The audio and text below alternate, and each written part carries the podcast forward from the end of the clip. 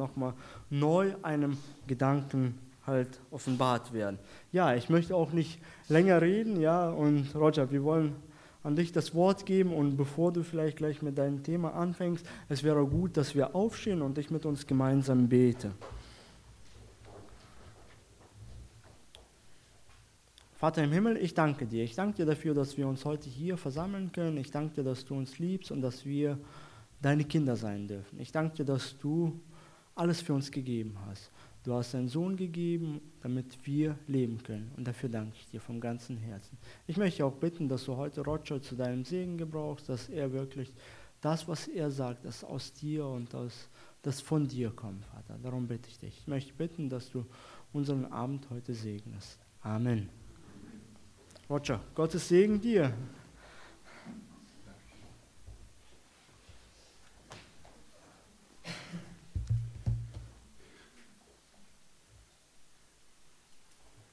Auch ich grüße alle herzlich und danke für das Wiederkommen. Es ist nicht selbstverständlich, dass alle wiederkommen und ich bin so dankbar für das Vorrecht, wieder in eurer Mitte sein zu dürfen.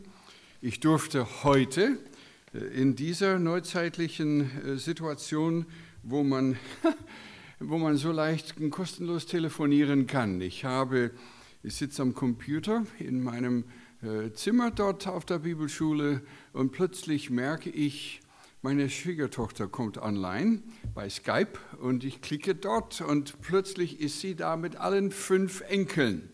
Und so sehe ich alle vor mir auf dem Bildschirm und spreche mit ihnen. Äh, das sind andere Zeiten heute. Die Verbundenheit, die wir haben, äh, heute ist was ganz anderes als zu der Zeit, als wir hier gewohnt haben.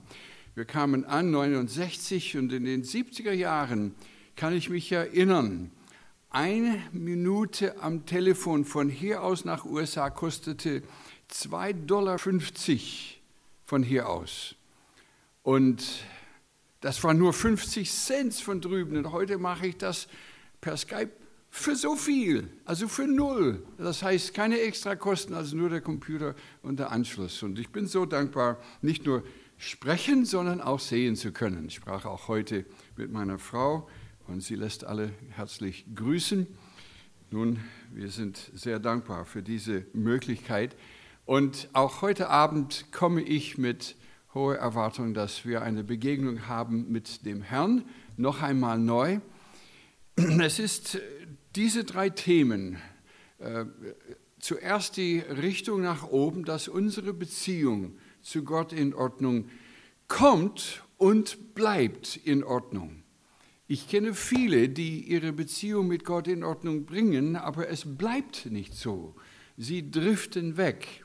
Das heißt, ich drifte weg, wir driften weg, wir, wir, wir bleiben nicht konstant am Herrn. Und es ist äußerst wichtig, dass wir uns zu Herzen nehmen, bleibet am Weinstock, bleibet am Herrn. Nicht für ein paar Minuten, nicht für ein paar Wochen oder ein paar, paar Monate, sondern für ein ganzes Leben die Treue im Herrn bleiben. Und daraus resultiert natürlich der Fluss des Lebens Jesu durch uns. Erstmals haben wir das gesehen am zweiten Abend äh, zu den Geschwistern innerhalb der Gemeinde, dass wir die Einheit praktizieren, dass wir die Einheit genießen, dass wir eine geistliche harmonische Familie bilden in der Gemeinde und dass diese geistliche Familie attraktiv wirkt für Fernstehende, für Leute, die uns angucken, äh, dass sie sagen, hm, da ist etwas Positives, etwas Anziehendes los unter ihnen. Und so sollte es sein. Sie sollten uns anschauen und sehen, wie sich Christen verhalten, wie es wie es um sich geht, was es um sich hat, dass man Christ ist. Und heute Abend äh, das Thema äh, nach außen, also die Leute, die fernstehend sind, die Außenstehende, Außenstehenden. Eins ist klar, und heute am Mittagstisch sprach ich mit ähm, Gerhard Schmidt von der Bibelschule und er fragte, Roger, wie ist es in den USA? Wir merken hier eine deutliche Änderung der Jugendlichen heute. Die Jugendlichen heute sind deutlich anders als vor 20 Jahren. Ich wurde gefragt heute, wann gingen wir zurück in die Staaten? Das war 89 und da, das ist dann 23 volle Schuljahre hinter mir. Und in 23 Jahren hat sich viel geändert. Ich unterrichtete damals einige und jetzt dieses, in diesem Semester habe ich Kinder davon, von ihnen gehabt. Und äh, sie sind nun anders. Die Prägung heute ist völlig anders, weil unsere Welt anders ist. Und das gilt auch für solche, die dem Herrn fernstehen, dass wir sie lieben, wo sie sind. Und jetzt finde ich das, ich habe hier kein, keine Tafel, also male ich in den Gedanken. Wir haben den Liebesbefehl, liebe Gott, und dieser Liebesbefehl, liebe die Menschen. Und die erste Gruppe der Liebe für Menschen war, die, waren die Geschwister, die Christen. Wir sprachen davon, was es bedeutet, unter uns in Ordnung zu sein.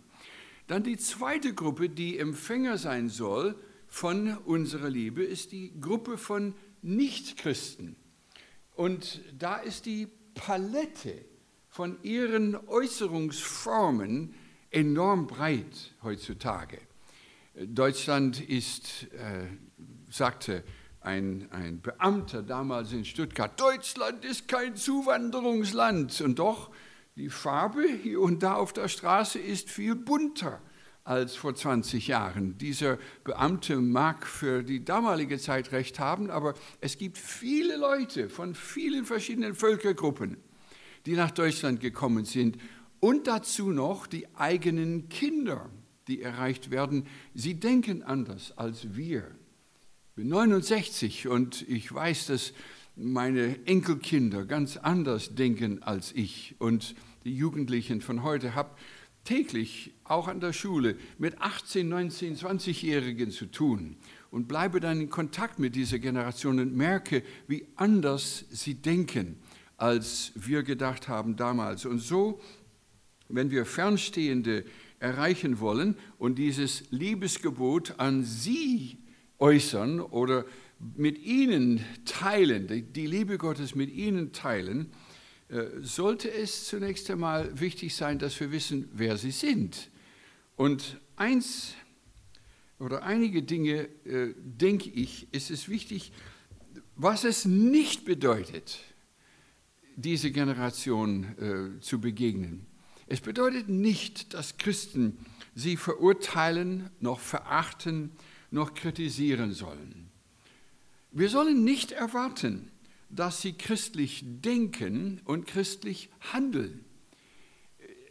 Ich habe einen Dozenten an unserer Schule, der sich beschwert hat, dass die Studenten nicht, nicht reif sind wie einst. Und ich sagte, du, es ist halt so. Es sollte nicht so sein. Nun, es mag sein, dass du denkst, es sollte nicht so sein. Es ist halt so. Sie kommen nicht so reif in manchen Dingen wie vielleicht früher. Ah, das sollte nicht. Das hat nochmals begonnen. Ich sagte, du kannst wettern, so viel du willst darüber. Sie sind anders. Nun, einige Eigenschaften von ihrem Anderssein. Sie beschäftigen sich sehr viel mit Dingen, die unsere Generation kaum im Auge hat und für die Dinge, für die wir uns überhaupt nicht interessieren.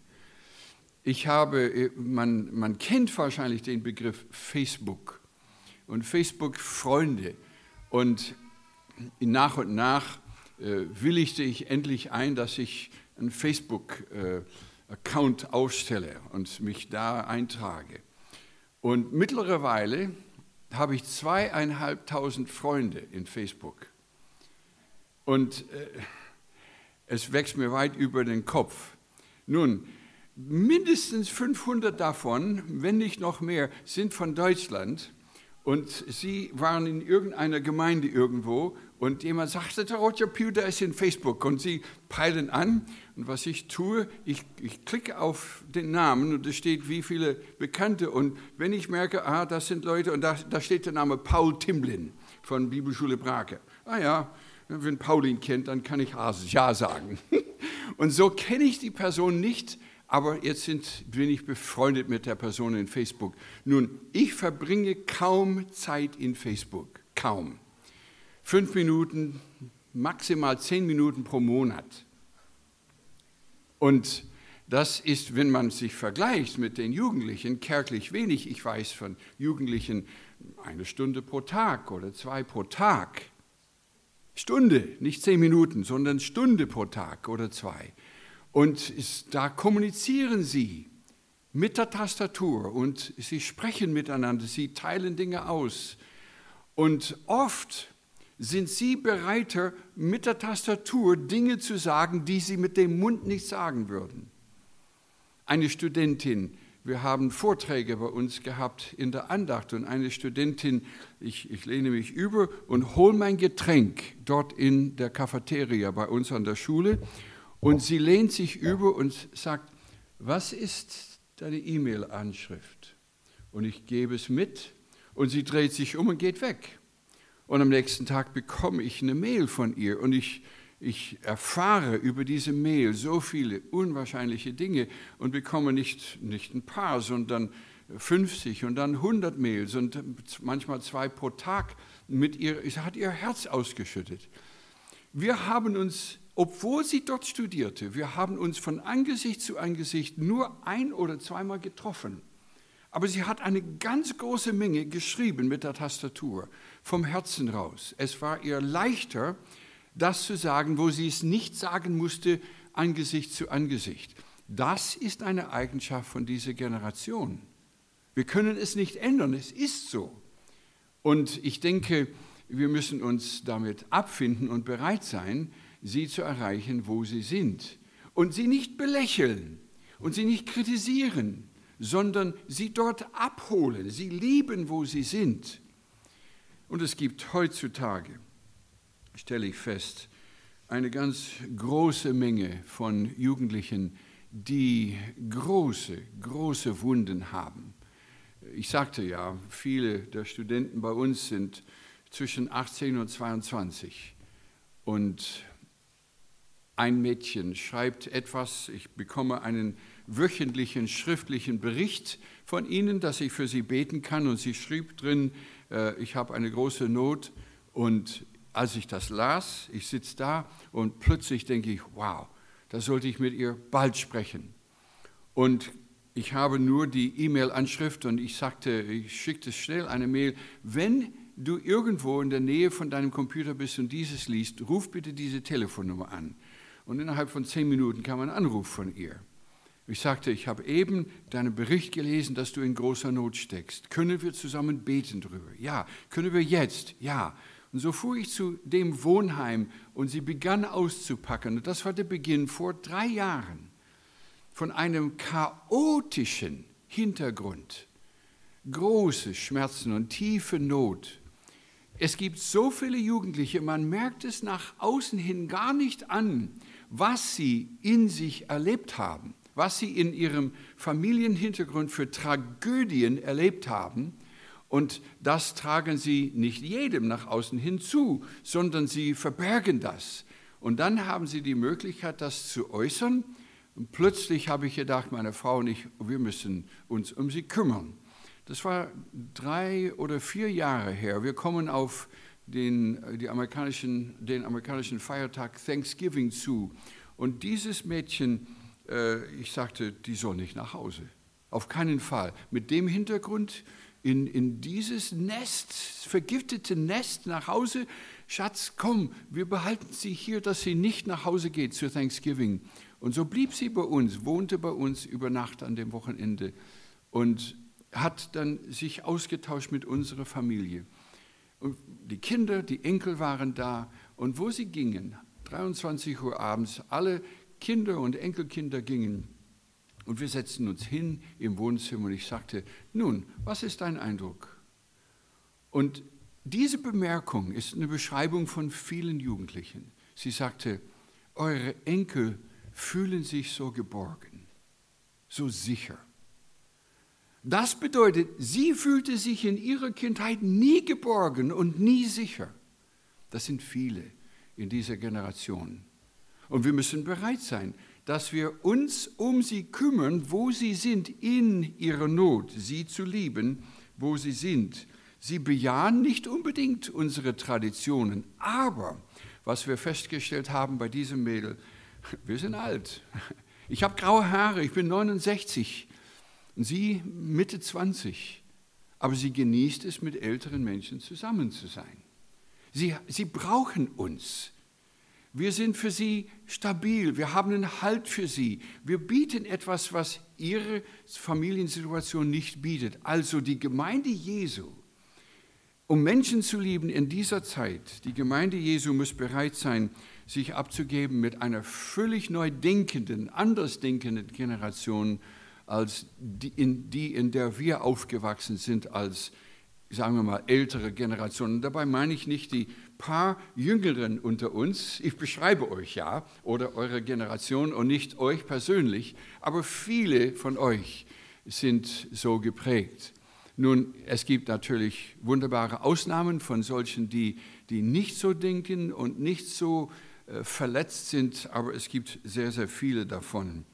Ähm, wir haben zum Beispiel in einem, von einem Schuljahr zum anderen die anfangende Klasse, die, der Prozentsatz von Studenten, die von geschiedenen Elternhäusern kommen, sprang in einem Jahr von etwa 12 oder 13 Prozent in diesem Jahr. Das nächste Jahr war es 22 Prozent.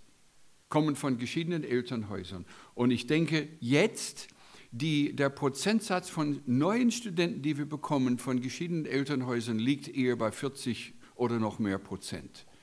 Sie kommen mit Narben und mit Problemen. Und eben heute habe ich eine Schrift von einer Studentin, deren Vater gefehlt hat.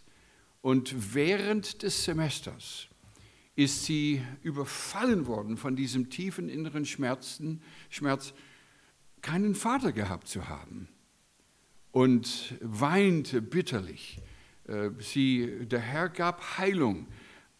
Aber diese Generation ist natürlich, sehr viele sind geprägt.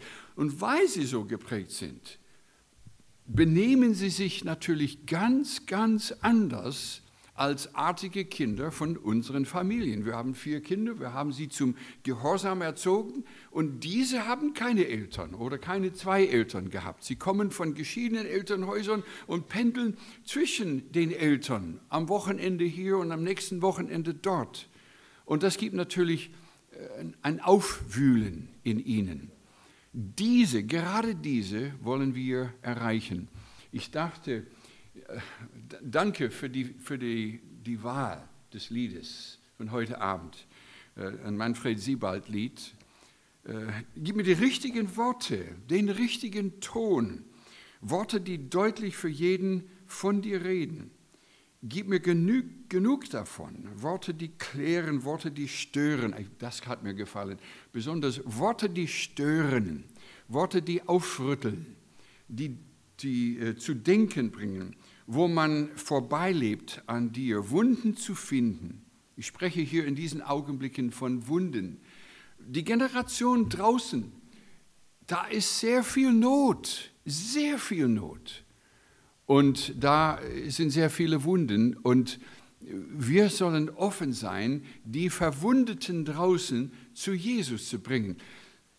Es ist schon in meiner Deutschlandzeit dieser, dieser Spruch, dieser Gedankengang in meinem Herzen. Ungeliebte, viele Leute, die hin und her pendeln zwischen Eltern und so weiter, fühlen sich ungeliebt. Ungeliebte und oft unliebsame zu lieben also Menschen, die nicht geliebt werden, benehmen sich oft völlig daneben. Und wir würden am meisten sagen, du, da ist die Tür, geh doch. Denn ihr Benehmen stört uns. Und im Grunde genommen oft ist ihr Benehmen nur noch ein, ein Hungerzeichen nach Annahme und nach Anerkennung und nach Liebe.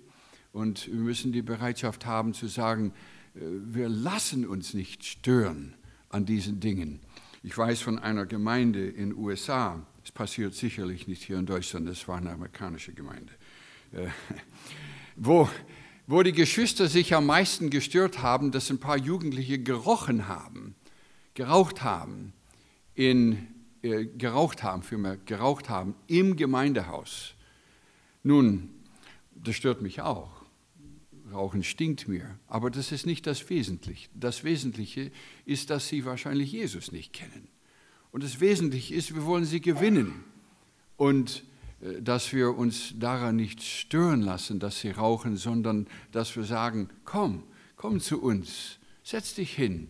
Und wenn es möglich ist und du rauchen willst, bitte geh hier vorm Haus und, und dann komm wieder. Wir wollen dich hier haben, dass sie nicht unbedingt in der Wohnung rauchen müssen, aber dass sie nicht sich verstoßen fühlen, sondern wir laden sie ein mit ihren Eigenarten und mit den Marken und Tücken, die sie haben, dass wir sie nicht vor die Tür stellen, sondern sagen, komm, wir laden dich ein, denn wir wollen sie lieben um Jesu willen. Nun, Jesus sagte, hab sie lieb, und er hat das spezifiziert, wenn ich das richtig sagen kann. Er hat das noch eingegrenzt. Und er sagte, bevor er zum Vater im Himmel fuhr, mache zu Jüngern. Mache zu Jüngern.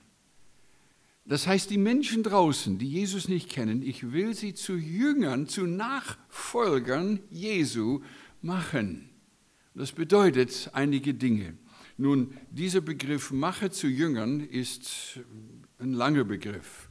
Und wenn ich diese Zeitlinie mit meinen ausgestreckten Armen, so fast zwei Meter auseinander, äh, be beschreibe, das ist dann begonnen mit drüben hier am Anfang mit dem Gebet. Ich beginne meine Liebe für sie zu äußern, indem ich anfange, für sie zu beten.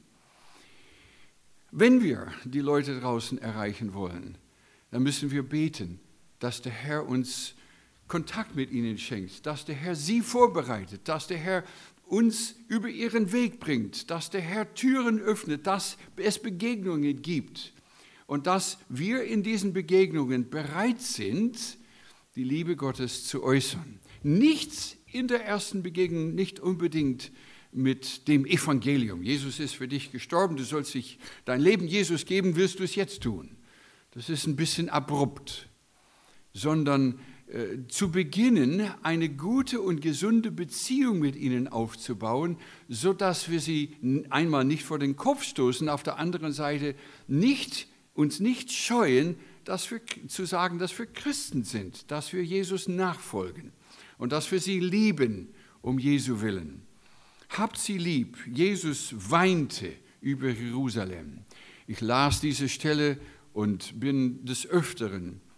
Äh, an der Stadt Stuttgart stand ich oben äh, am Rand, wo man in das Tal hineinschaut, wo die ganze Innenstadt liegt und stand da und dachte an, über diesen Vers nach. Du weintest über Jerusalem. Herr, gib mir ein Herz, das weint über Stuttgart, das weint über diese Stadt. Warum weinte Jesus?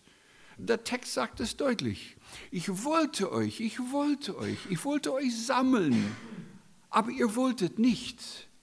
Ich wollte Gemeinschaft mit euch haben, aber das wolltet ihr nicht. Die Tatsache, dass Menschen draußen keine Gemeinschaft mit Jesus haben wollen, sollte uns eine große Last sein auf dem Herzen. Es sollte uns zu Tränen bewegen. Es sollte uns nicht egal sein. Und je mehr wir sie kennen, umso besser äh, lernen wir kennen, wie wir sie, wie wir ihnen diese Liebe zeigen können. Also es beginnt, Entschuldigung, beginnt mit Liebe, mit Gebet. Und da denke ich auch an Römerbrief, Kapitel 10, Vers 1. Hier ist was Interessantes.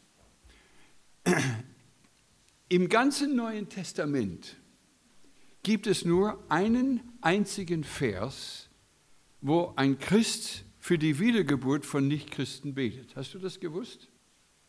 Es gibt nur einen einzigen Vers, wo ein Christ für die Wiedergeburt von Nichtchristen betet. Und hier ist es. Brüder, der Wunsch, Römer 10.1, der Wunsch meines Herzens und mein Flehen zu Gott für Israel ist, dass sie gerettet werden. Dort ist es. Das ist der einzige Vers im ganzen Neuen Testament. Paulus fleht Gott an für die Wiedergeburt von Israel. Es war ihm eine Last. Und wir sehen oft im Dienst und Leben von Paulus die Tränen. Er weinte über die Leute. Es war ihm nicht egal, dass sie nicht gläubig waren. Es war ihm so nicht egal, dass er sogar öfters ins Gefängnis ging, weil er freimütig das Evangelium gepredigt hatte. Und ich denke auch an dieser Stelle, Paulus hat öfters ähm, andere gebeten, für ihn zu beten. Und einige dieser Stellen ist Kolosser Kapitel 4, Kolosser Kapitel 4, Vers 2. Er sagte, Kolosser 4, 2, seid ausdauernd im Gebet und wacht darin mit Danksagung, das heißt, seid ständig im Gebet. Die Gemeinde Jesu sollte ständig äh, eine betende Gemeinde sein. Eine gesunde Gemeinde ist eine betende Gemeinde. Wir sahen das am ersten Abend. Und dann sagte er Vers 3, betet zugleich auch für uns, damit Gott uns eine Tür öffne für das Wort, um das Geheimnis des Christus auszusprechen, um dessen Willen ich auch gefesselt bin. Paulus hat gepredigt, sitzt deswegen in Haft. Und er sagt, bitte, dass ich die richtigen Worte finde, das weiter zu tun, was mich eigentlich dazu bringt, dass ich hier sitze im Gefängnis. Er hat nicht gesagt, bete, dass ich freikomme vom Gefängnis, sondern bitte den Herrn, dass, dass er mir Mut gibt, noch mehr zu sagen. Ich denke, diese Denkweise, das Evangelium weiterzugeben, äh, ist so wichtig, dass wir sagen sollten, Herr, wenn es ihm wichtig war, muss es uns auch wichtig sein. Nun, in Epheserbrief, einige Seiten äh, weiter nach vorne in der Bibel, da lesen wir Folgendes über die geistliche Waffenrüstung, Kapitel 6, äh, Vers 10.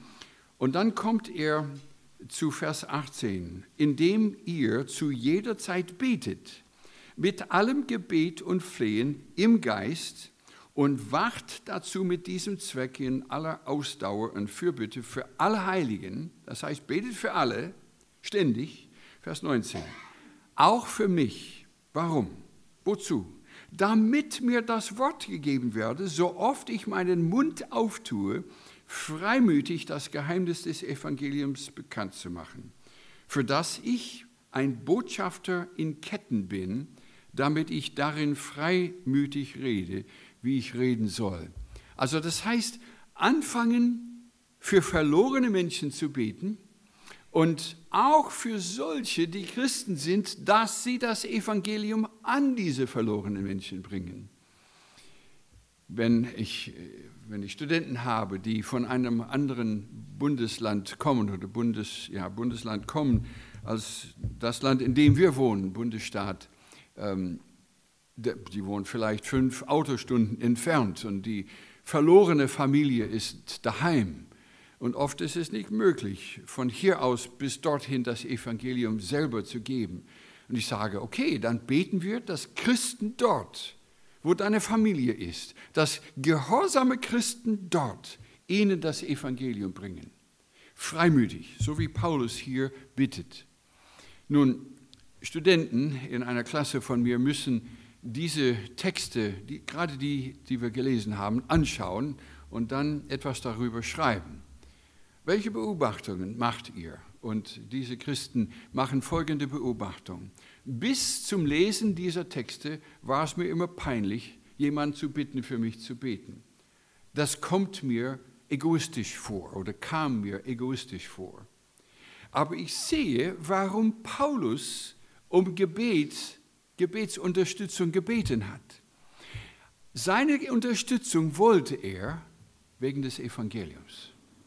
Bete für mich, dass ich das Evangelium sagen kann.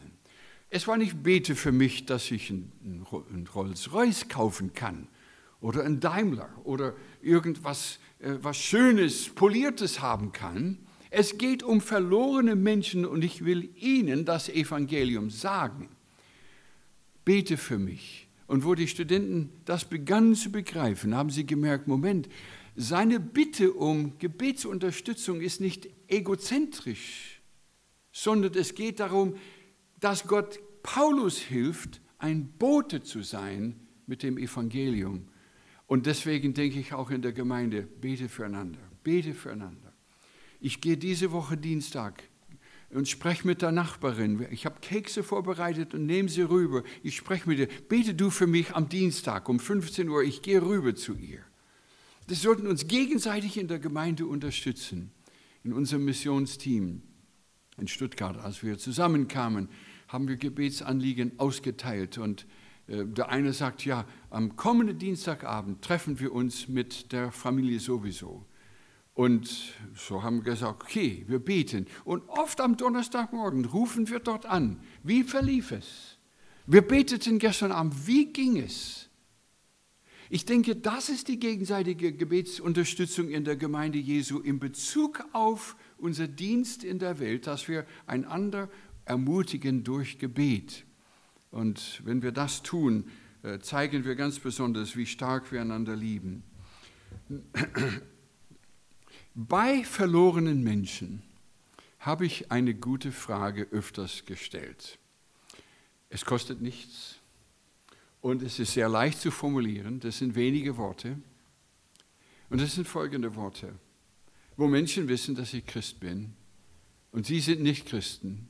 Ich stelle folgende Frage. Wie kann ich für sie beten? Wie kann ich für sie beten? Die sind oft sehr verblüfft. Und häufig, wenn ich sage, darf ich jetzt für Sie beten?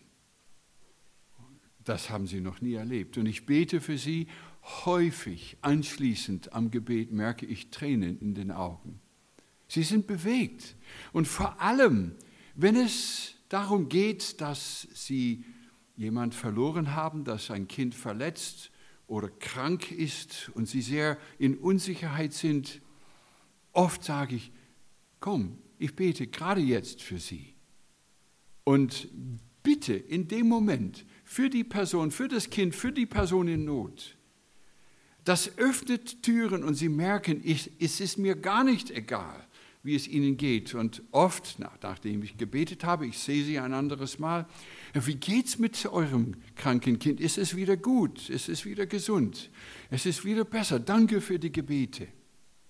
Und ich merke mit der Zeit, kommen Sie öfters, wenn es große Not gibt bei Ihnen, oh Roger, würdest du bitte für uns beten?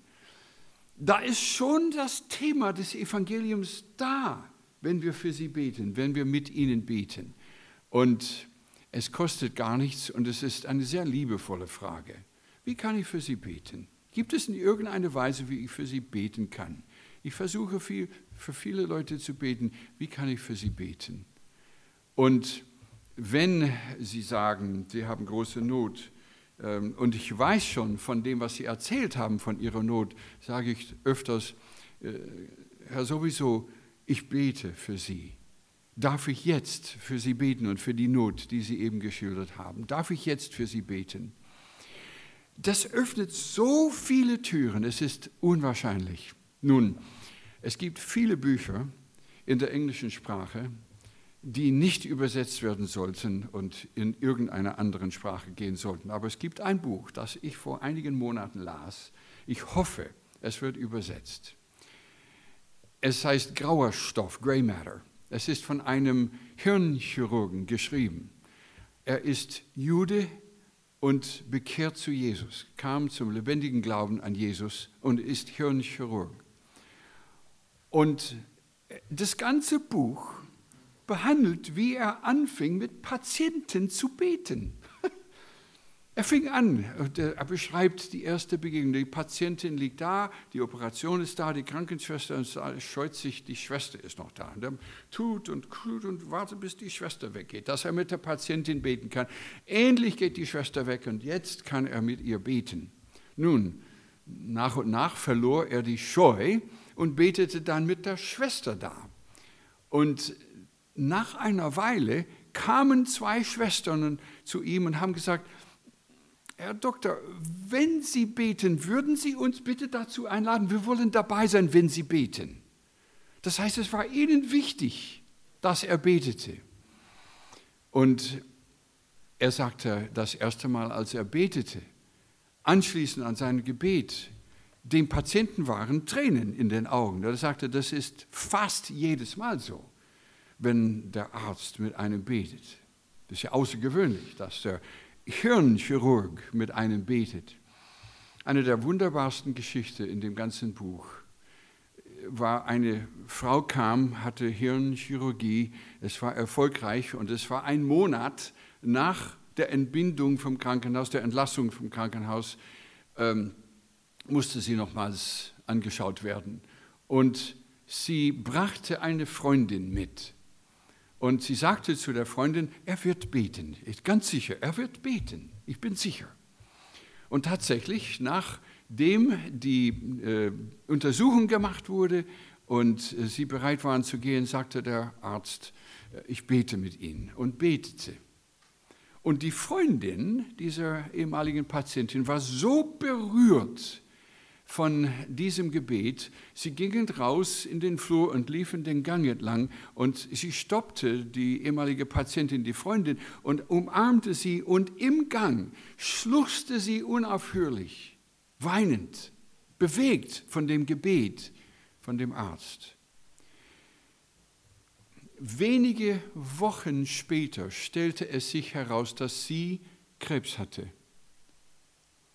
Und vielleicht fünf Wochen nach der Feststellung, dass sie Krebs hatte, war sie tot. Aber sie ist in diesen Wochen zum lebendigen Glauben an Christus gekommen und starb gläubig, weil ein Arzt mit einer Patientin gebetet hatte und nochmals gebetet hatte mit der Freundin. Es ist so leicht, mit Leuten zu beten. Es ist unkompliziert. Wir hören nur, es ist Not, ach, mein Mann hat Krebs. Dann in dem Moment würde ich nicht sagen, oh, ich bete für Sie. Ich würde sagen, darf ich jetzt mit Ihnen beten? Es ist eine leichte Frage zu stellen und äußert so viel ähm, von dem, was wir tun können. Das, die beste Unterstützung, die wir geben können, ist das Gebet. Und es öffnet dann das Herz. Ein einziges Mal hat jemand mir gesagt, als ich gefragt habe, darf ich für Sie beten, hat eine einzige Person Nein gesagt. Alle anderen, ausnahmslos, waren dankbar für die Gebete. Also das heißt, sie freuen sich, vor allem wenn gewisse Not da ist, sie freuen sich, dass jemand betet. Und dann öfters kommen sie noch einmal und noch einmal und bitten um Gebetsunterstützung. Nun, fernstehende Menschen äh, kennenlernen. Es gibt noch eine Möglichkeit, fernstehende Menschen kennenzulernen und ich möchte uns Christen aufmerksam machen auf ein Phänomen. Es ist ein Phänomen, das in vielen, vielen christlichen Kreisen passiert. Und es passierte oft bei uns in der Gemeinde in Stuttgart und ich wusste nicht, äh, das zu korrigieren. Fremde kommen. Und wenn Fremde kommen, darunter sind natürlich ab und zu und nicht Christen. Das sind nicht nur Christen, die von einer anderen Gemeinde kommen. Wir hoffen, dass Fernstehende, Nicht-Glaubende kommen zu uns in den Gottesdienst. Dann hören sie die Predigt, dann hören sie das Evangelium, dann sind sie unter Christen. Sie merken, wie wir Gott anbeten. Sie sind vielleicht angesprochen. Wir hoffen, dass sie kommen. Nun, wir haben eine Sitzreihe so wie heute Abend. Und angenommen, äh, es kommen drei Gäste und sie setzen sich hier am Ende von dieser Sitzreihe und ihr zwei Brüder sind dort. Und es kommt zu Ende, zum Ende der Stunde und du hast, hast du noch, Eugen. Eugen. Eugen hat die Möglichkeit zu sagen, das, ist, das sind diese drei Fremde, die kenne ich nicht. Ich weiß nicht, was, was man mit Fremden tut. Und da sitzt Waldemar, den kenne ich. Und man steht auf und wendet sich dem Freund zu und spricht mit dem Freund und kehrt den Fremden den Rücken. Das heißt, gibt den Fremden den Rücken und spricht mit dem Freund. Äh, das ist ja angenehm, da, da, da, da, und diese Fremden stehen da und man spricht nicht mit ihnen. Diese Illustration benutze ich öfters in der Bibelschule wenn ich unterrichte. Das ist mir so oft begegnet. Ich komme als Fremder in eine Gemeinde und niemand spricht mit mir. Ich komme als Redner öfters. Und da stehen Jugendliche vorm Haus. Und es ist, als ob ich leprakrank bin. Sie gucken mich an, aber niemand kommt und sagt, hallo, herzlich willkommen, wir freuen uns, dass du da bist. Ich war auf, ich hatte, äh, hatte Krücken. Ich stolperte und habe mein Bein verletzt und hatte Krücken. Und gehe auf die Eingangstür zu, zu einem Gottesdienst, wo ich predige. Und noch einer kommt. Wir waren zu zweit in der Straße. Vier Meter vor mir geht er durch die Tür und lässt die Tür mir im Gesicht zuknallen. Und ich dachte, wow, wow. Hier will ich sagen, wenn Fremde zu uns in den Gottesdienstraum kommen, sie sind bei uns im Haus. Erst recht sollten wir freundlich sein und wenn wir merken, dass sie Fremde sind, hallo, ich kenne Sie nicht, herzlich willkommen, ich freue mich, dass Sie da sind heute Abend, ich hoffe, dass es Ihnen gefällt. Ich weiß von Deutschland, von nur zu gut von Stuttgart, dass man beim ersten Mal nicht, nicht fragt, wie heißen Sie und wo kommen Sie her und was tun Sie und wie viel Geld verdienen Sie. Also man bohrt nicht nach Persönlichem, nicht wahr? Sondern ich bin froh, dass Sie da sind. Ich hoffe, dass es Ihnen gefällt. Und vielleicht würde ich fragen, wie heißen Sie? Und vielleicht auch nicht. Denn ich weiß, die Schwaben vor allem, die in Süddeutschland, die sind äußerst scheu was das Hergeben von jeglicher Form der Information ist von einem selber. Und so gebe ich einfach nur Begrüßung. Herzlich willkommen. Wir hoffen, dass es Ihnen gefällt und dass Sie, wenn möglich, vielleicht wiederkommen und freundlich mit Ihnen reden. Und äh, vielleicht frage ich, kommen Sie von weit her? Nee, wir kommen hier von der Stadt. Oh, schön. Ich, ich hoffe, dass, äh, dass Sie einen guten Heimweg haben oder so. Und spreche mehrfach freundlich, wenn Sie ein zweites Mal kommen, dann, dann weiß ich schon, hm, dann sehe ich ein zweites Mal diese Person. Dieses Mal eventuell kann ich fragen, in welchem Stadtteil wohnen Sie? Wohnen Sie hier in der Nähe? Ich sehe Sie ein zweites Mal, ich freue mich. Äh, haben Sie Interesse, ein bisschen mehr von unserer Gemeinde zu erfahren? Wir haben eine Information, wir würden das gerne weitergeben. Wenn man sich dem Freund zuwendet, und dem Fremden den Rücken kehrt, ist es fast garantiert, dass sie nicht wiederkommen. Nun, wir sprechen hier von zwei verschiedenen Welten. Wenn ich die nächste Illustration gebe davon, es gab eine amerikanische Gemeinde, in der sie eine Gruppe hatten und die Gruppe hat sich vorgenommen, dass sie kommen, sie kommen eigentlich in den Gottesdienst mit, mit, dem vorbereiteten Plan, wenn Fremde da sind, sie haben schon gekocht daheim für Gäste. Und sie kommen alle und sie, sie sehen, hier sind Fremde, können wir sie einladen zu uns zu Mittag heute? Können wir sie einladen? Also das haut einen um, in den USA auch. Können wir sie einladen zu uns nach Hause? Wir haben extra für Gäste vorbereitet. Und es war ihr Ziel, dass in der Gruppe die Fremden mindestens drei bis fünf Einladungen bekommen, bevor sie den Raum verlassen, selbst wenn sie nicht gehen können, dass sie sagen, wow, vier oder fünf Leute haben mich eingeladen zum Essen. Das ist ja verblüffend. Sie wollen dann wieder kommen und sie haben gemerkt, diese Gruppe begann schnell zu wachsen, weil die Leute annehmend sie begrüßt haben. Ich, gebe, ich rege nur an, sowas passt hier nicht, das weiß ich, in der Form. Aber man kann das abändern, indem man sich überlegt, was könnten wir tun, um den Leuten zu zeigen, dass wir sie lieben. Gerade in, den kommenden, in, der, in der kommenden Woche daheim. Ich bin zwei Wochen weg und es ist gerade nächste Woche. Unsere Gemeinde macht, was sie zweimal im Jahr machen. Es heißt We Care Warsaw. Nun, Warsaw ist zu Deutsch Warschau. Unser Landkreis wurde gegründet von einigen Leuten aus Polen. Und sie haben dem Landkreis den Namen gegeben Kosciuszko. Und der, die Hauptstadt von unserem Landkreis heißt Warsaw. Also Warschau oder Warsaw ist äh, die Nachbarort. Die Stadtgrenze von Warsaw ist vielleicht 200 Meter von unserem Haus. Wir könnten sagen, wir wohnen an Warsaw oder in Warsaw. Und so We Care Warsaw ist, wir wollen den Leuten in, in Warschau zeigen, dass, es uns, dass ihr uns nicht egal seid. Und so, einer ist äh, Friseur und er gibt umsonst Haarschnitte für Männer. Und es gibt einige Frauen, die das auch für Frauen tun. Es gibt einen Mechaniker, bring dein Auto, wir wechseln das Öl umsonst. Vor allem für Witwen und so weiter, wir wechseln das Öl umsonst. Wir schenken euch. Und es gibt andere, die Reparaturen machen und sie kommen mit ihrem Werkzeug und sie fahren zu den Leuten und tun etwas an ihrem Haus. Und letztes Jahr hatten wir bis 500 Leute, die kamen und das beanspruchten.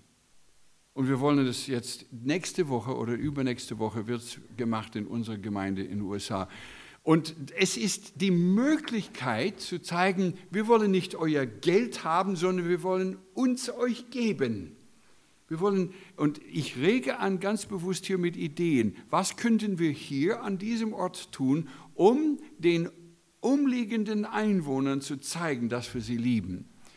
Wir haben einen guten Freund, der wohnt zehn Minuten Fußweg vom Kölner Dom, vom Kölner äh, Bahnhof. Ein gläubiger Christ. Er hat ein Atelier, Töpferatelier. Und im Schaufenster tut er das Evangelium hin Sprüche, besondere Sprüche, Fragen. Und er sammelt jetzt Kontakt über die letzten paar Jahre und letztes Jahr tat er Folgendes. In der Adventszeit hat er dort ähm, Cola und Süßigkeit und verschenkt sie. Die Leute kommen. Und manche Leute waren so verdutzt, nein, nein, nein, nein, ich will das, nein, es ist ein Geschenk, ich nehme nichts dafür. Ich will das, nein, nein, ich können nicht bezahlen. Es ist ein Geschenk, es ist Weihnachten, wir wollen ein Geschenk geben. Ach, es ist ein Haken dran. Nein, es ist kein Haken dran, das dürfen Sie mitnehmen. Und er tut das und hat Hunderte von Leuten erreicht. In den letzten zwei Jahren hat er das getan. Ich bekam eine E-Mail von ihm gestern Abend, dass er drauf und dran ist, das noch einmal dieses Jahr zu tun. Ideen, erfinderische Ideen. Wie kommen wir in Kontakt mit den umstehenden Menschen? Und er sagte, dass die Kontakte, die sie haben, fast alle von Leuten sind, die gleich in der Nähe von seinem Haus sind. Und so versuche ich, Anregungen zu geben von Dingen, die eventuell wirken bei anderen. Kontakt mit ihnen suchen, mit ihnen reden, ihnen die Hand geben und dann versuchen, mit ihnen dann das Evangelium zu sagen. Es gibt die Botschaft. Irgendwann mal kommt es zur Botschaft. Nun, wir haben, ich unterrichte eine Klasse, äh, Einführung in die Weltmission und ich sitze irgendwo und es kommt einer mir entgegen. Ich kenne ihn. 15, 18 Jahre her war er Student und ist gläubig geworden als Student. Er kam nicht äh, als Nicht-Christ und ist gläubig geworden und total wiedergeboren, hat eine wunderbare Ehe und äh, er zieht die Kinder für den Herrn. Und er sagt, Roger, wir sitzen da ein paar Minuten, da sagt Roger, ich merkte vor vielleicht drei Monaten, mein Leben ist als Christ ist ausgetrocknet. Und ich begann zu sagen, Herr, fülle du mich mit Freude, dein Wort anderen zu sagen. Und er las einige Bücher, um Hilfen zu bekommen. Und er stellte fest, oft gibt es brennende Fragen, die man stellen kann. Und Leute sprechen, sie sprechen über Leben und Tod. Und ich kann mich erinnern an eine Frage, die er gestellt hat. Äh, ist es Ihnen, er macht folgende, folgende Bemerkung bei dem anderen, ist es Ihnen aufgefallen, dass Sie weit länger tot sein werden als lebend?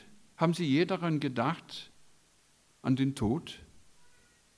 Stell bloß die Frage.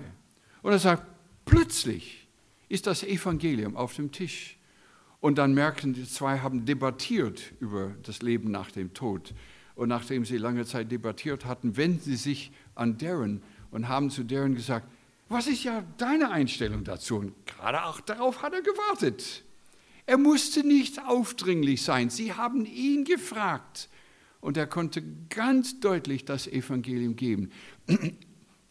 Herrlich war, er ging ich habe gesagt, komm, es war 8 Uhr morgens bei den Studenten, er sprach eine halbe Stunde. Und bis 12 Uhr Mittag habe ich eine E-Mail von ihm bekommen. Er sagte, Roger, ich verlasse den Raum bei euch und gehe raus, betend, Herr, führe mich zu anderen. Und gerade in der halben Stunde darauf komme ich in Kontakt mit fernstehenden Menschen und konnte ein paar Fragen stellen. Und gerade über diese Fragen konnte ich das Evangelium weitergeben. Eine Hauptfrage, die er stellt, ist, denken Sie darüber nach, über das Leben nach dem Tod? Haben Sie je darüber nachgedacht? Das ist eine Ja-Nein-Frage. Sie müssen nichts Kompliziertes antworten. Und die meisten Leute denken daran, man geht zu einer Beerdigung, man ist irgendwie vertraut mit der Sache. Diese Fragen zu stellen, Jesus stellte Fragen, die Frau am Brunnen, haben Sie einen Mann, bringen Sie Ihren Mann. Ah, ich habe keinen Mann. Ja, Sie haben keinen Mann, aber ich weiß Ihre Geschichte. Sie haben fünf gehabt und Sie leben in wilder Ehe. Und plötzlich merkte sie, vor mir ist ein Besonderer. Aber es begann mit einer Frage und mit einer Bitte. Wir dürfen von Jesus lernen, er stellte oft Fragen. Nicht äh, Fragen, um die Leute in Verlegenheit zu bringen, sondern die Leute zum Nachdenken zu bringen. Wer unter euch ist, der werfe den ersten Stein, eine Aussage, dass die Leute zum Nachdenken kommen. Haben wir die Freude, Fernstehenden auch diese Leben- und Todfragen zu stellen? Ich denke, dann bereit sein zu sagen, und der Herr Jesus Christus ist für uns am Kreuz gestorben. Es gibt Hoffnung in Jesus. Es gibt Vergebung. Es gibt Befreiung. Viele der Jugendlichen, die kommen, die haben keine Hoffnung. Und ich habe einen in der Klasse gehabt, der begann das Semester ungläubig in einer Gebetsklasse. Er nimmt teil an einer Gebetsklasse und beginnt die Klasse ungläubig. Und dann war ein Brand. Es war bundesweit publik gemacht. Sechs Kinder äh, sind gestorben. Mann und Frau und ein Kind waren in der Scheune und sechs Kinder im Haus brannten und starben. Und das war bundesweit bekannt. Das passierte fünf Kilometer von seinem Haus. Und seine Schwester war bekannt. Die beste Freundin war eine Tochter in der Familie, die starb. Das rüttelte ihn auf und er begann über Jesus nachzudenken und kam zum Glauben. Das sind Ereignisse, die einen zum Nachdenken bringen. Und da dürfen wir dort sein und das Evangelium sagen. Liebe Gott von ganzem Herzen, liebe deinen Nächsten wie dich selbst. Und die größte Form der Liebe, die wir fernstehenden, nicht glaubenden Menschen zeigen können, ist ihnen Jesus zu geben. Das größte Geschenk, das sie je bekommen könnten. Das braucht nur, dass wir uns vorbereiten im Gebet und in dem Gebet auch den Empfänger vorbereiten und auch, dass der Herr die Situation vorbereitet, sodass wir ins Gespräch kommen können mit ihnen. Und dann bereit sind, wenn wir ins Gespräch kommen, dann klärende, freundliche Fragen zu stellen kennen Sie, kennen Sie äh, Frieden? Was wissen Sie von Gott? Haben Sie je von Christus gehört? Und diese Fragen führen zu Gesprächen, die Ewigkeitswert haben. Ich denke, ich hoffe, ich sah sie auch hier draußen, die fürgeistlichen Gesetze von Campus, die sind alt. Wir benutzten sie in meiner Jugend, die sind schon lange unter uns. Ganz leicht kann man diese Dinge nehmen und mit ihnen das Evangelium klären. Hier ist die Kluft zwischen Gott und Menschen und die Sünde trennt uns. Christus baute die Brücke, damit wir über diese Brücke von Jesus zum Vater können. Es gibt nur diesen Weg von Jesus. Wir erklären kurz und deutlich das Evangelium, was es bedeutet, Christ zu werden, wenn man das nicht ist, und hoffen, dass Sie es verstehen. Die Möglichkeit, diese, wunderbare, diese wunderbaren Worte weiterzugeben, und auch andere zu bitten, für mich zu beten, wenn oder für uns zu beten, wenn wir wissen, wir haben eine Begegnung. Meine Frau und ich haben äh, eine Begegnung gehabt und haben andere gebeten, für uns zu beten und konnten berichten nachher. Es waren zweieinhalb Stunden, wo wir zusammen waren. Die erste halbe Stunde, hallo, wie geht's den Kindern? Und die nächsten zwei Stunden war es pur und nur das Evangelium. Und zum Schluss habe ich gefragt, ist es klar geworden? Ja, heute Abend verstehe ich es klarer denn je. Ich verstehe, Christus ist für mich gestorben und ich verstehe, er will mein Leben. Und ich darf ihm mein Leben geben und ich darf sein Leben beanspruchen für mich. Er will, dass ich sein Leben, in, äh, sein Leben bekomme als Geschenk. Ich habe, weil Sie gute Freunde sind, ich habe bewusst nicht gedrängt, sondern ich habe nur eingeladen, darüber nachzudenken. Ein anderer war im Gefängnis in Stuttgart und ich besuchte ihn ein paar Mal im Gefängnis. Er kam aus dem Gefängnis raus und kam zu meinem Büro unangemeldet. Und ich war mitten in einer Sache drin. Ich konnte kaum Zeit nehmen mit ihm, aber ich habe gesagt, du, können wir uns Dienstag treffen? Das war Freitag können wir uns Dienstag treffen? Und ich drehte mich um und holte vom Bücherschrank das Buch ähm, von Billy Graham, Peace with God, Frieden mit Gott, Frieden mit Gott.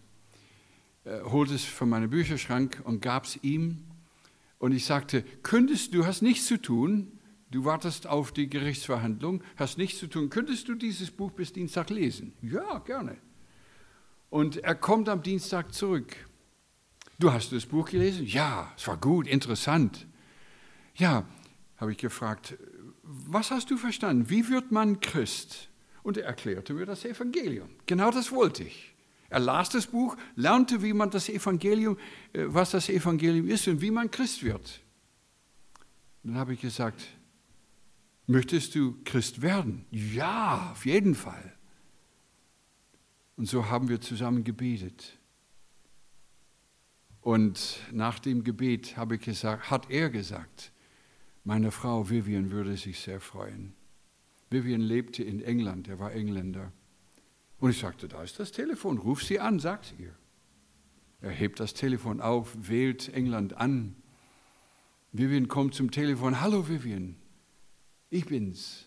Du, ich habe eben vorhin mein Leben Jesus Christus gegeben und er hat mir alle meine Sünden vergeben.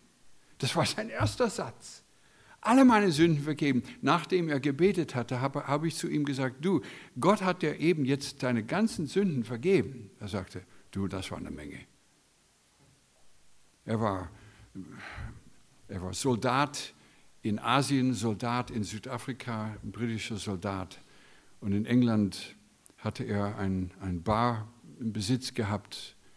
Und er sagte, oh, mein Leben ist voll von Sünde gewesen. Ich sagte, der Herr hat eben alles vergeben. Und dann sagte er seiner Frau, ich bin so froh und dankbar, dass er Jesus kennengelernt hat. Ich, ich lade uns ein, Kontakt zu schließen mit Menschen, die ihn nicht kennen, um ihnen Liebe zu zeigen. Jesu Liebe, Freundlichkeit, Annahme und bereit sind zu hören, Fragen zu stellen, nicht zu urteilen, sondern zu hören. Wie geht's in deinem Leben? Wo, wo kommt ihr her? Was habt ihr gemacht? Wo habt ihr gelebt? Was war Schönes, was war Schweres in eurem Leben? Hört zu. Leute in diesem Land sind einsam. Das ist ein Merkmal von vielen Deutschen, eine allgemeine Einsamkeit. Man hat sich abgeschottet, abgekapselt von anderen. Und wenn ein freundlicher Mensch auf sie zukommt und Freundlichkeit zeigt, nicht aufdringliche Freundlichkeit, sondern echte, liebevolle Freundlichkeit, öffnen sie sich und Gott ist am Werk. Nach außen, nach außen, in alle Richtungen, an alle Völker um uns. Es ist letzte Stunde auf der Uhr Gottes. Heute Abend ist es zwei Minuten nach acht. Aber auf Gottes Uhr drängt es gegen Mitternacht. Jesus kommt wieder. Ich weiß es nicht wann.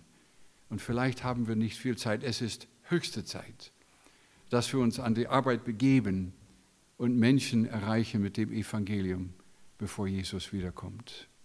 Ich darf uns bitten, miteinander zu beten zum Schluss. Wir erheben uns.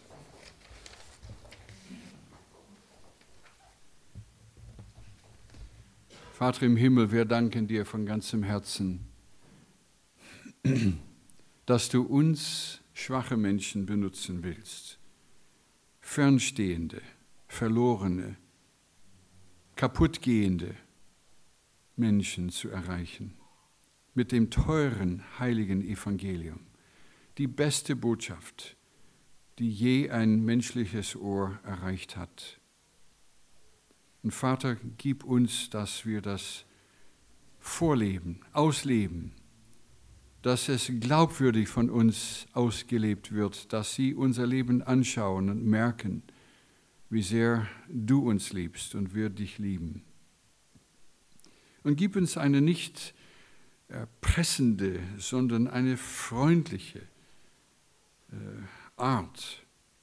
So wie das Lied so wunderbar gesagt hat, den richtigen Ton in freundlicher Liebe, sodass Menschen erreicht werden mit deinem heiligen Wort.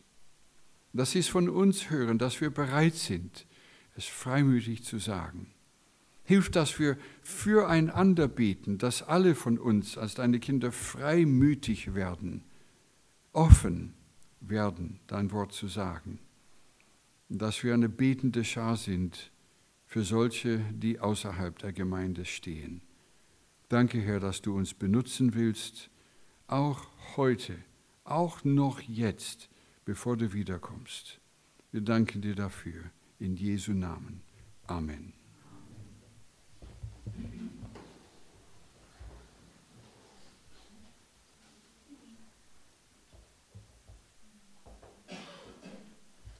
Roger, einen herzlichen Dank, dass du es dir einrichten konntest. Drei Abende, wir haben geplant erstmal zwei und äh, war so fraglich dritter Abend und du konntest einrichten, dass du drei Abende hier dienen durftest und äh, ich denke mal, wir sind auch alle froh, dass du das so einplanen konntest und sind auch alle als Gemeinde, denke ich mal, sehr dankbar, dass du hier warst, uns besucht und uns auch gedient hast. Ja, also Dankeschön, dass du das so dir einrichten konntest. Und du bist auch immer wieder bei uns eingeladen. Also wenn du hier bist, dann kannst du gerne uns besuchen und uns auch dienen.